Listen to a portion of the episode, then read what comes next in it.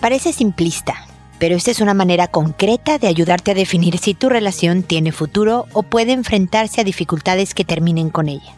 Esto es, pregúntale a Mónica. Noviazgo, pareja, matrimonio, hijos, padres, divorcio, separación, infidelidad, suegros, amor, vida sexual. Toda relación puede tener problemas, pero todo problema tiene solución.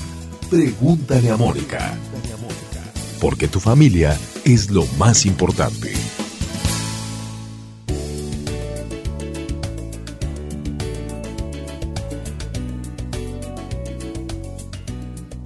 Bienvenidos amigos una vez más a Pregúntale a Mónica. Soy Mónica Bulnes de Lara y como saben siempre está feliz de encontrarse con ustedes en este espacio dedicado a dar herramientas, a sugerir ideas, a recopilar información de todos ustedes y de libros y de investigaciones y demás con el fin de que todos aprendamos mejores maneras de construirnos un destino feliz. Y como saben no solo está en formato de podcast, tengo dos libros que encuentran ustedes en formato digital, uno llamado Generación App, APP, dirigido a padres de adolescentes y pubertos, un poco antes de la adolescencia, y todo el tema de redes sociales y la era digital. Otro, el primero, No más víctimas, que se refiere a cómo educar hijos con un carácter tan resiliente, tan fuerte, que no puedan o reduzcan las probabilidades de ser víctimas de abuso, de bullying, etcétera. Otro está en cocción sobre cómo educar a los hijos en el tema de sexualidad, pero este espero que esté publicado eh, durante este año 2016. En Chile y en México están estos dos libros en todas las librerías. Eh, en el resto del mundo en formato digital está accesible eh, para ustedes en mi página www.preguntaleamónica. Pueden ver los lugares en donde pueden descargar estos libros, bueno, desde Amazon entre otros, ¿no?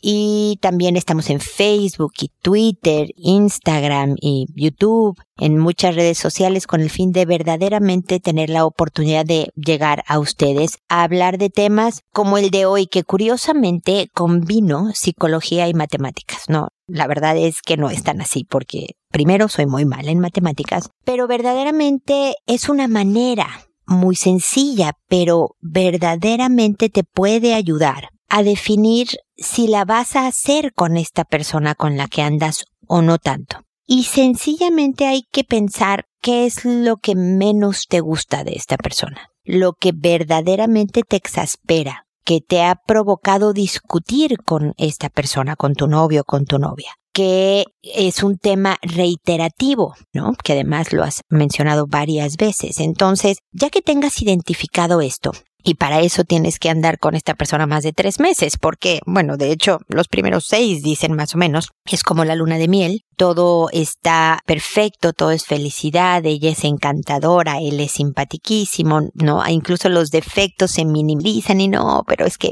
no es que es impuntual, es que es despistado, tan lindo él, ¿no? Y entonces por eso llega 45 minutos tarde a todos lados y etcétera, etcétera. Con el paso del tiempo, conforme se solidifica la relación, como empiezas a verdaderamente tenerle confianza al otro para ver si puedes mostrarte tal cual eres, que ese es el objetivo también de tener una relación de larga duración, y aún así siga siendo aceptado y siga siendo querido, es que empiezas a mostrar tus defectos. Y entonces le permites al otro poder tomar una decisión y te permite a ti poder tomar una decisión con respecto a tu pareja. Y entonces ya que identificas, no, sabes que yo no soporto la impuntualidad. Hablemos de este caso que ya mencioné del impuntual, ¿no?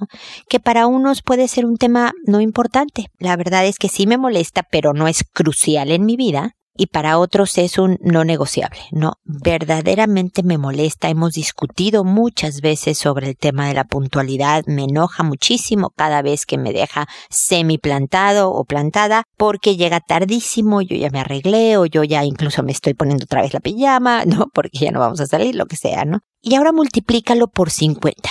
Ahí están las matemáticas. Porque la verdad es que en la antigüedad, ¿no? Lo he dicho en varias ocasiones, ¿no? El, eh, hasta que la muerte nos separe, pues eran 15 minutos, ¿no? La gente se moría a los 30 años. Todos los matrimonios eran bastante cortos, ¿no? Tal vez por eso en la Edad Media se casaban a los 15, ¿no? Para darles tiempo de pues tener hijos y tener algún tipo de convivencia, ¿no? Y, y, luego ya morirse temprano. Ahora no, ahora conforme la ciencia va avanzando, conforme la sociedad va cambiando, pues también nuestra expectativa de vida se ha ampliado. En algunos países llega hasta los 82 años y por lo tanto las relaciones son las de hasta que la muerte nos separe, pues son bastante duraderas. ¿No? Y se vuelve complicada la cosa, porque, como dice mi marido, ¿no? Hasta que tu muerte nos separe, eh, cuando la expectativa es corta, ¿no? Se va a morir pronto. Pues aguanto estos defectos, ¿no? Pero si lo voy a multiplicar por 50 años. Pero además no solo eso, ¿eh? No solo es decir, bueno, ¿sabes qué? Sí, voy a aceptar la impuntualidad 50 años. Cuando dices aceptar, y también lo he dicho en otros episodios, aceptar quiere decir dejar de luchar vas a aceptar que elegiste a un o a una impuntual y por lo tanto no vas a estar discutiendo por el tema, vas a aprender tú herramientas para manejarlo. Vas, van a, no sé, hacer acuerdos sobre, sabes que no me voy a empezar a, a arreglar para salir hasta que tú me hables de que vienes para acá, por ejemplo. De tal manera que yo sí tengo un espacio y tiempo para arreglarme, pero tampoco me voy a quedar dos horas y cuarto arreglado o arreglada para ver si salimos o no salimos, ¿no? Pero dejas de tratar de convertir al otro en lo que no es. Sabes que a lo mejor después de 45 años de relación se va a ser puntual. Eso no existe. Entonces, ¿cómo usar las matemáticas para decidir sobre tu noviazgo? Es eso. ¿Qué es lo que más te molesta? Multiplícalo por 50. Y si puedes aceptarlo por 50 años juntos, sin discutir o discutir lo menos posible. Y si se lo vas a decir que te molesta, lo vas a hacer con la mayor dulzura, adelante vas bien en tu noviazgo. Si no, sí sugeriría que tomaran otras decisiones porque esto se va a convertir en una relación tortuosa, por decirlo menos. Pues muy bien, ese es el tema introductorio y como saben ahora me voy a sus consultas que voy respondiendo en orden de llegada. Me puedo llegar a tardar hasta un mes. Ustedes me disculparán, hay veces que un poquito más en casos muy específicos, en etapas muy concretas del, del año me puedo tardar un poquito más, pero en general es alrededor de tres semanas, un mes. Lo más rápido son 15 días, pero contesto todas. Les cambio el nombre, y cualquier otra identificación. Los casos son absolutamente reales. También edito cuando son muy largos los correos, aunque ya la página está estructurada para que no sean más de 500 palabras, que es más o menos lo que yo leo en el programa para hacerlo ágil traten de consultarme por la página, incluso los que amablemente nos siguen por Facebook. En la página además hay un formato en donde me dan un poco más de información sobre las características de ustedes, si son casados, solteros, tienen hijos, están en una relación o no, y todo eso que me ayuda también a entender mejor el contexto de su consulta. Así que, por favor, si pueden hacerlo a través de la página www.preguntaleamónica en envíame tu pregunta, se los voy a agradecer. Y muy bien, el día de hoy empezamos con Arcaica, que me dice así, ella me puso este seudónimo, me dice, amo tu segundo libro, no profundiza sobre la mejor edad para el inicio de uso de dispositivos. Mi esposo quiere darle un tablet a mi bebé de nueve meses porque dice que de lo contrario estará en desventaja de conocimiento con sus pares y puede ser aislado o criticado cuando conviva con los demás. Que mis ideas son arcaicas. Yo opino que siga con libros de papel y juguetes hasta los dos años. Yo no quiero que vea ni televisión, pero hay momentos en que mi esposo la deja jugar con la tablet o le lee libros de ahí. A ver, arcaica número uno, gracias por decir que te gustó mi segundo libro. Y efectivamente, yo no hablo sobre la mejor edad para darle dispositivos diferentes a los hijos, aunque sí menciono en el libro, si no me equivoco, y lo he mencionado en considerables ocasiones en artículos y en episodios de Pregúntale a Mónica, que antes de los dos años no es necesario que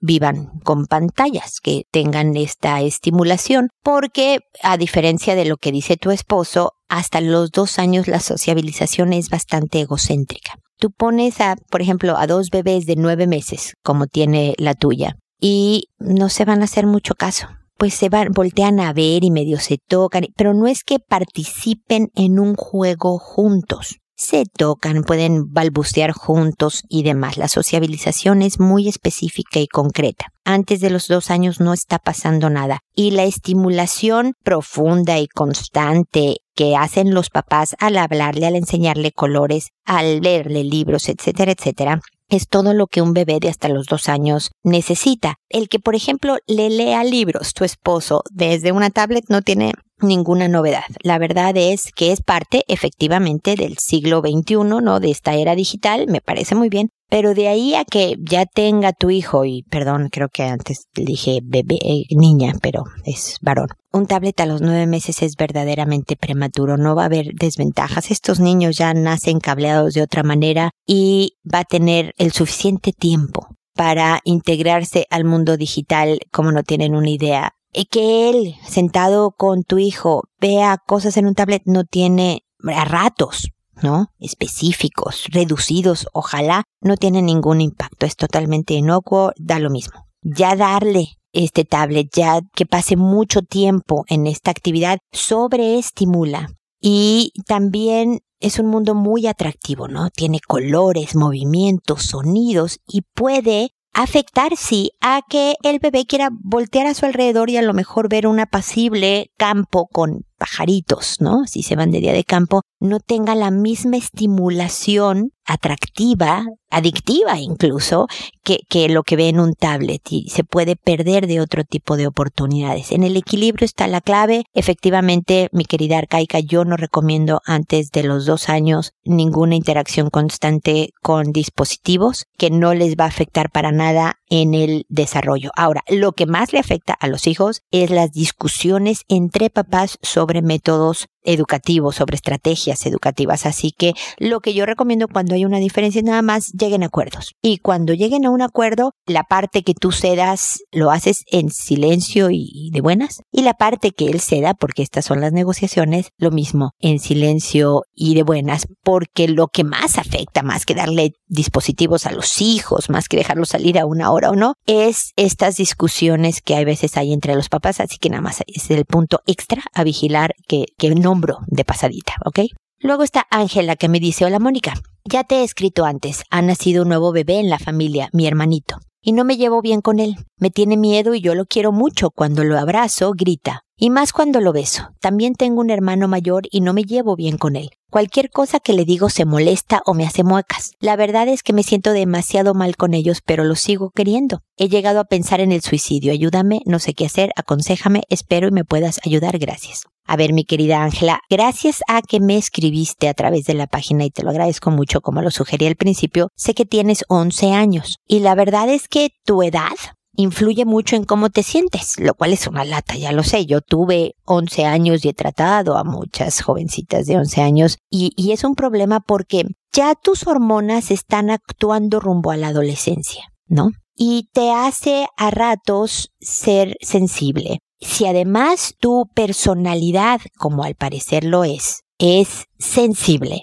entonces se multiplica porque la verdad es que hay varios puntos. Los bebés son como voy a usar esta palabra, aunque no dudo que tu hermanito sea un encanto, pero son como necios, como muy de contentillo, no saben bien lo que les pasa. Un nuevo bebé en la familia, por ejemplo, no puede entender que está haciendo la digestión después de comer y puede sentir cosas en el estómago que ya nosotros, los que llevamos años viviendo en este planeta, ni nos damos cuenta, pero para él todas estas sensaciones son nuevas. Y entonces sentir algo en el estómago lo puede inquietar, lo puede incomodar y entonces repela, ¿no? Y resulta, mi querida Ángela, que son las mamás las que verdaderamente les damos toda esta sensación de seguridad y tranquilidad y toda esta conexión biológica con los bebés. Entonces notarás que a lo mejor con la que más sabe, además tu mamá ya tiene dos hijos antes, ya sabe lo que es tratar niños, con, con ella se tranquiliza más. Y contigo, que no sabe, a lo mejor presiente por la forma en que lo cargas y todo eso, pues que eres inexperta, pues porque todavía no eres mamá, porque tienes 11 años, entonces no se siente tan a gusto y repela, pero no es personal, no es, ay, ya llegó Ángela,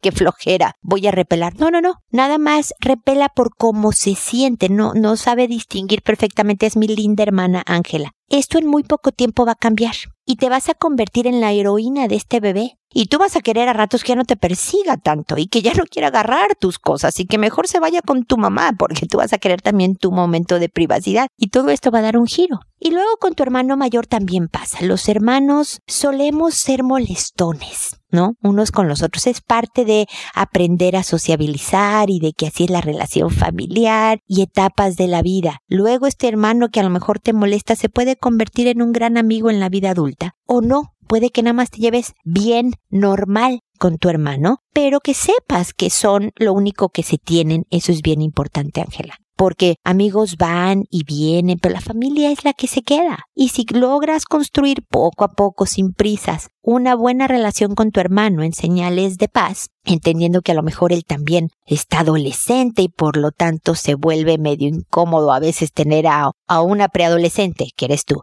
y a un adolescente conviviendo porque es una combinación un poco explosiva, pensar que todo esto va a cambiar y que no se trata de quién eres tú como persona, mi querida Ángela. Así que no quiero hacer menos cómo te sientes. Yo sé que hay veces que uno se siente desolado, pero algo que te puedo comentar es que ve y acércate con tu mamá. Resulta, Ángela, que tu mamá, te voy a dar una noticia que seguramente tú ya sabes. Tu mamá es mujer, como tú. Tu mamá ya tuvo 11 años y por lo tanto puede entender perfecto cómo te sientes. Pero si llegas un poco aniñada diciéndole, ay mamá, es que mi hermano mayor y el La verdad es que las mamás te empiezan a tratar como esta chiquitita repelona, ¿no? Pero si te sientas con tu mamá en un rato que esté tranquila o la ayudas en, no sé, un día está en la cocina y tú le ayudas o llegó de trabajar y se quitó los zapatos y está ahí medio sentada viendo la tele y en un comercial tú le dices, oye mamá, te quería comentar, ¿tú alguna vez te sentiste tal y tal y tal? Y trata de ver qué enseñanza de vida te da tu mamá sobre una etapa que ella ya vivió y vas a ayudarle a tu mamá a saber en, en qué estás, Ángela, cómo te sientes. Y va a estar más pendiente también de platicar contigo y a sentir buenísimo de, decir, ah, mira, tuve esta conexión con mi hija, qué buena onda. Hablemos de estos temas de mujeres, ¿no? Así que eh, de a poquitos, Ángela, anímate. Las cosas vas a tener otros días de bajoneo y vas a tener otros días de mejor humor. Promueve alguna amistad buena con una amiga, ¿no? Invítala a la casa, tengan planes como para convivir. Ve construyéndote como señorita, estás pasando de ser niña a ser una señorita y luego vas a ser una mujer, de tal manera que aprendas a conocerte y sepas que a lo mejor eres alguien sensible. Y eso te va a ayudar mucho en tu carrera profesional y en tu vida personal. O te puede estorbar si no aprendes a manejarlo y a potenciarlo de una manera positiva. Pero qué bueno que me estás escribiendo. Como lo has dicho, me has escrito antes, no dudes en escribirme cada vez que necesites algún punto de vista que aquí voy a estar para ti, para responderte tal vez un poco después de varios días como te anuncié que me tardaba un poquitín, pero siempre oirás mis respuestas, ¿ok Ángela? Así que seguimos en contacto. Ahora es el turno de Nadia que me dice, Mónica, buenas tardes. Mi problema es que mi pequeña de 8 años, que tiene tres semanas que empezó a hablar de los novios, llega contenta que le dan regalos porque a los niños les gusta. Muñequitos, collares, pulseras, estampitas. Yo le he dicho que aún no tiene edad. Hoy se pone a rogarme que por favor la deje tener novio. Yo, fastidiada con ese tema, le dije, ¿quieres novio para qué? ¿Para qué sirve un novio? ¿Qué quieres hacer? Explícame porque no entiendo tu insistencia. Se molestó y me dijo que yo no quería nada. Sé que no traté bien el tema, pero ¿qué puedo hacer? ¿Cómo puedo darme a entender con mi pequeña qué es lo que más amo? Gracias por tu consejo. Eh, mira, Nadia, gracias por tu consulta más bien, porque además es parte de lo que voy a hablar en algún capítulo de mi nuevo libro, porque es formación y no te asustes, ¿no? En sexualidad. No quiere decir que tu hijita de 8 años ya quiera tener sexo. Para nada. La sexualidad, pues tú lo sabes. El sexo es ser hombre y ser mujer. Sexualidad es entenderte como naturaleza femenina. Y la afectividad ya es la relación con otros. Y también voy a mencionar todo este tema. Hay hijos que no se interesan en tener formalmente un novio o una novia hasta muy entrados en años, ¿no? Hay veces que llegan hasta la edad adulta, ¿no? Son jóvenes adultos cuando tienen su primer novia, algunos hasta la adolescencia, que pues es lo que yo recomiendo aplazar lo más posible, pero hay otros, mi querida Nadia, como es tu hija, que tienen lo que yo llamo corazón de condominio, ¿no? Son enamoradizos. El amor es divertido y entretenido, pero claro que a los ocho años lo que ellos entienden y lo que nosotros entendemos, papás e hijos, quiero decir, es muy distinto y sí hay que aprender a atenuarlo. Entonces, sí, hablar fastidiado del tema no ayuda. Tú quieres que tu hija siempre te tenga la confianza de venir a hablar contigo de cualquier tema. Pero si sabe que el tema te fastidia, te harta, te asusta un poco, porque yo sé que si viene con cosas de novios también es dice, no, no, no, no quiero empezar con estos rollos, va a dejar de contarte y eso si no quieres. Yo no sé cómo fuiste tú o tal vez tu esposo, ¿no? El papá de tu hija, que, no, quién fue el, amoradizo por ahí o no. Pero si puedes también eh, comparte tus experiencias pasadas. Pero enséñale lo que es el noviazgo, ¿no? A ver, hija, lo que yo entiendo por noviazgo es un joven que pueda pasar por ti, irse a tomar un cafecito juntos para conversar, regresarte a tu casa, ¿no? E irse. Es un joven que puede venir a su casa por sí mismo, ¿no? Y a platicar contigo en tu casa y convivir y demás. Además de darse la manita o de darse besos, ¿no? Y de, y de platicar de sus cosas. Eso es un noviazgo, mi amor. Cuando tienes ocho años y tu mamá tiene que hablarle a la mamá del niñito para ver si la mamá los trae a la casa de... Entonces son muy buenos amigos, eh, pequeña hija. Vamos a decir, Nadia, que tu hija se llama Rosa. Siempre acabo poniéndole Rosa a todos los hijos. Y Juan a todos los niños. Pero bueno, a ver, querida Rosa, ¿no? Eso es en general un noviazgo y a tu edad no estás, dar besos no es tan conveniente porque si empiezas cuando tienes 8, cuando tengas 80, a lo mejor le has dado besos a 423 niños y el beso deja de significar lo importante que solo doy besos a esta persona especial y única con la que tengo una relación. A los ocho años una relación es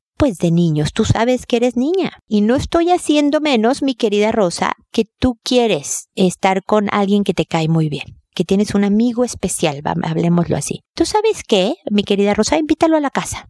Ve, el sábado me voy a organizar con su mamá y que venga a la casa o el viernes en la tarde.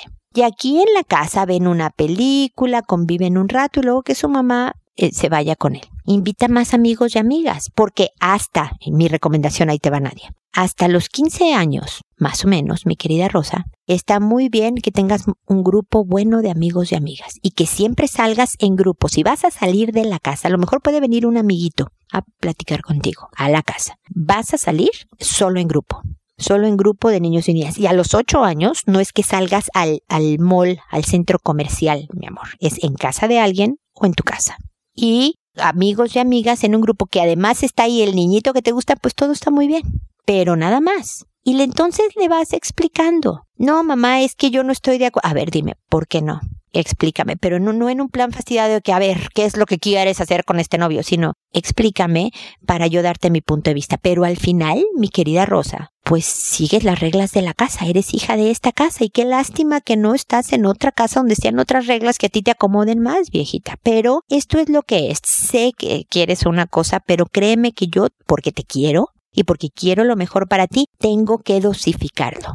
Me explico un poco la, la estrategia, Nadia. Tú usa tus palabras, tú usa tus propios ejemplos, por supuesto, pero el punto es darle este contexto a la niña en donde pueda situar lo que está sintiendo. Porque si le decimos estás mal, ¿cómo crees? Estás loca, eso no es cierto, eres una niñita. Y no, va a parecer que le diste poca importancia a toda esta intensidad de sentimientos que estás teniendo pero ayúdale a colocarlos donde es prudente colocarlos a una pequeña de 8 años, aunque tenga corazón de condominio. ¿Me explico? Espero darte algunas buenas sugerencias. Por supuesto, no dudes en escribirme con más dudas o comentarios de acuerdo a cómo se desarrolle esta o estas, ojalá sean varias, conversaciones con tu hija. Nada más no muy largas, ¿ok? Pero bueno, seguimos en contacto.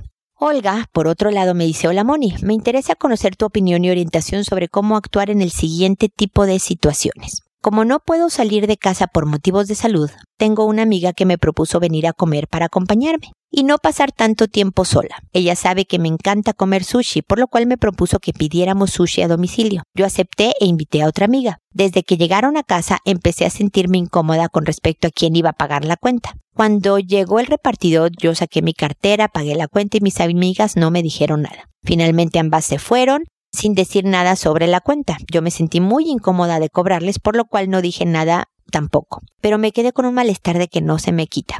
Ah, un malestar que no se me quita, perdón. Este malestar es debido a que la idea de pedir sushi a domicilio ni siquiera fue mía. Yo acepté recibir a las amigas en casa y me parece un abuso que no me hayan pagado. De verdad, yo nunca dije que yo iba a pagar la comida. Al día siguiente una de ellas me dijo que estaba muy apenada porque se había olvidado pagarme y me dijo que me iba a dar el dinero la próxima vez que nos viéramos. La otra, que fue quien propuso pedir el sushi a domicilio, no ha dicho nada y yo me siento súper incómoda de cobrarle a pesar de mi molestia. Es que esta amiga me trajo un regalo y eso me conflictúa todavía más el hecho de cobrarle. ¿Cómo debo de manejar este tipo de situaciones? ¿Qué es lo que debí de haber hecho o dicho? En un tema aparte, algo parecido, te cuento que una amiga me propuso tomarme unas fotos con mi marido tipo una mini sesión de fotos con su cámara profesional. La idea fue de ella y nunca me habló de que las fotos me las cobraría, pero resulta que unos días después de la sesión me dijo que a ella le hubiera encantado que alguien le hubiera hecho una sesión de fotos a buen precio y que por esta razón se le ocurrió proponérmela. Con esto asumo que quiere cobrarme las fotos. No sé cómo decirle que no quiero pagar por algo que yo no pedí, sino que ella lo ofreció sin decir que no era un regalo, sino que había que pagar. ¿Qué contestarle cuando me hable de las fotos? Tengo miedo de pasar por grosera o maleducada. Es por eso que me quedo callada siempre. Y luego me enojo conmigo misma y quedo insatisfecha por ignorar mis necesidades. Además, como no consigo decir lo que pienso y siento, cuando excepcionalmente me atrevo a hacerlo, sé que se nota mi inseguridad, tono de voz, titubeo, no encuentro las palabras correctas y digo las cosas con muchos rodeos. Agradezco de antemano tus valiosos comentarios. Un fuerte abrazo. A ver, mi querida Olga, yo espero de entrada que estés eh, mejor de salud y que ya estés recuperada. Una de las cosas de las que yo siempre hablo es de los precios que pagamos y de cómo construimos nuestro destino, ¿no? Yo sé a lo que te refieres, no creas que no estoy interpretando lo que me estás diciendo porque me dices lo molesta que quedas contigo misma. Pero tú construyes verdaderamente todas estas situaciones por prejuicios antes de que suceda. Es decir, me estás diciendo que ya llegaron las amigas y ya te empezaste a preocupar por la cuenta, ¿no? Si ya estás medio preparada pensando, yo quiero dividirla entre las tres. O sea, tú piensas en qué, es, qué quieres. Porque si era el plan, oye, ¿sabes qué? Qué buena onda mi amiga preocupada por mí me vino a visitar y además me trajo un regalito. Yo invito esta a la siguiente, si les digo, oye, la próxima, ¿quién invita? O la próxima, si no la dividimos entre las tres, ¿no? Ya estando planeando la siguiente, no en esa ocasión, sino en otra. O decir de entrada, no, quiero, por mis economías, dividirla entre las tres.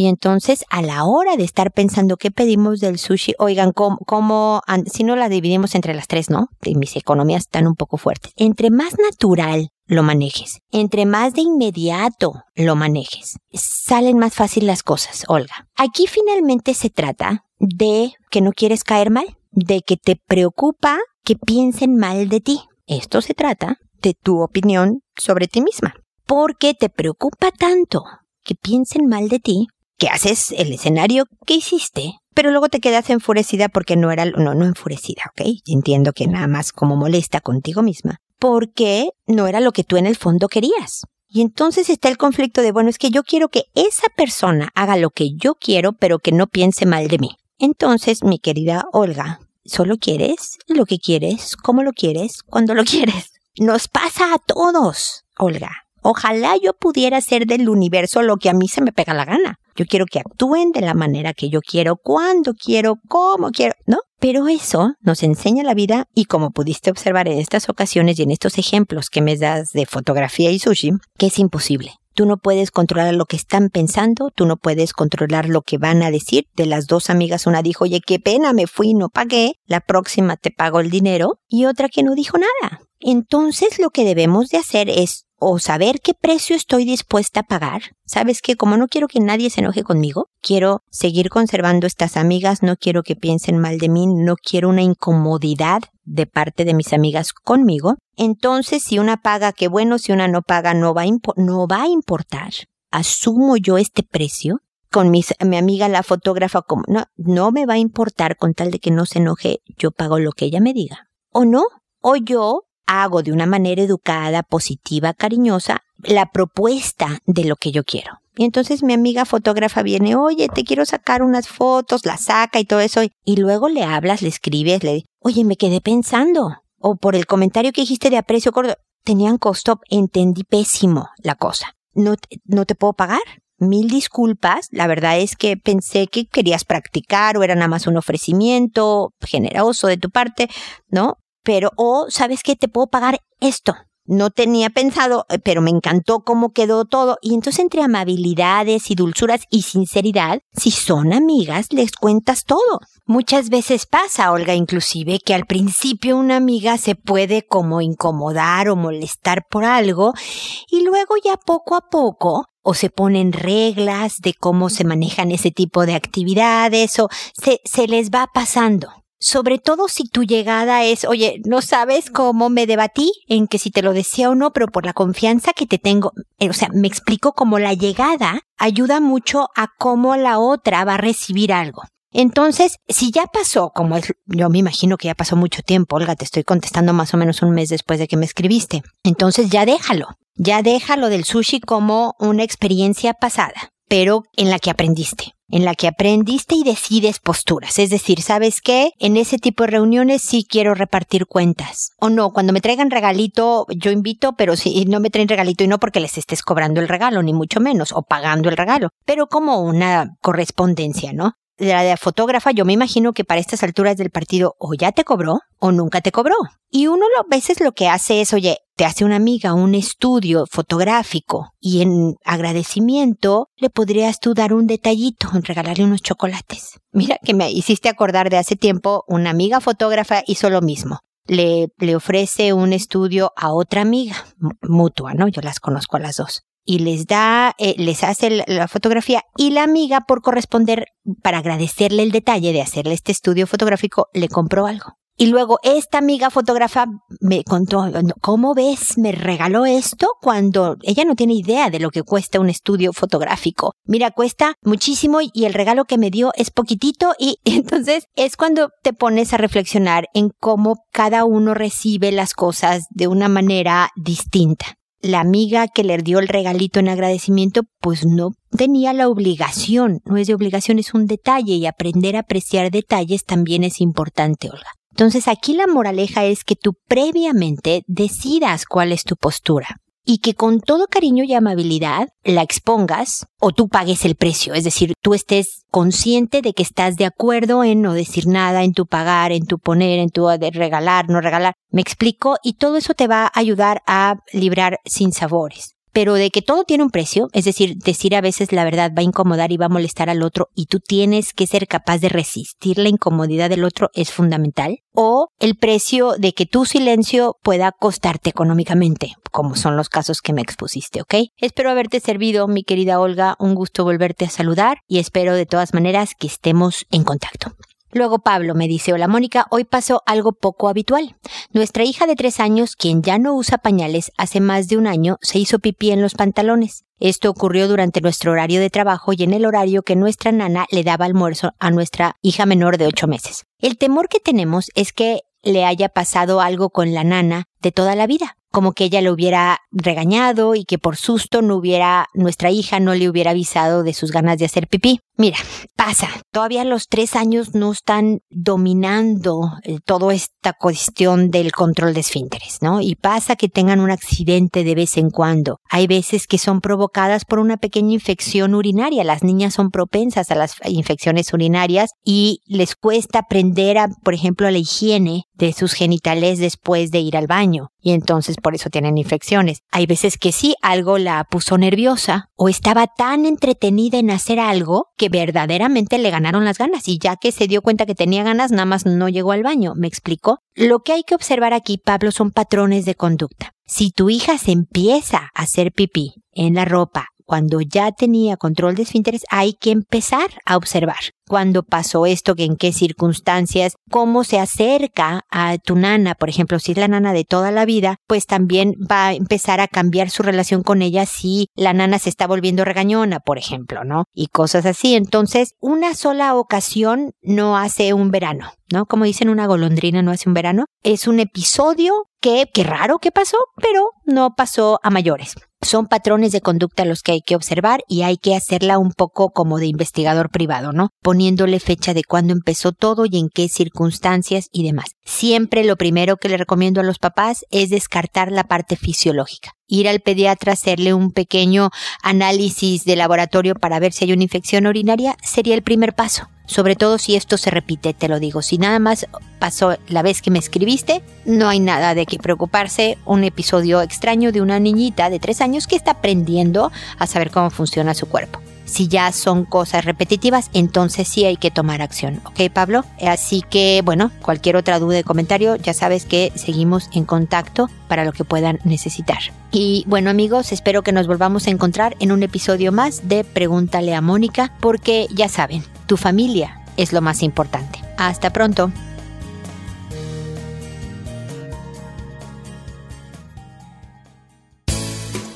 ¿Problemas en tus relaciones? No te preocupes, manda tu caso, juntos encontraremos la solución.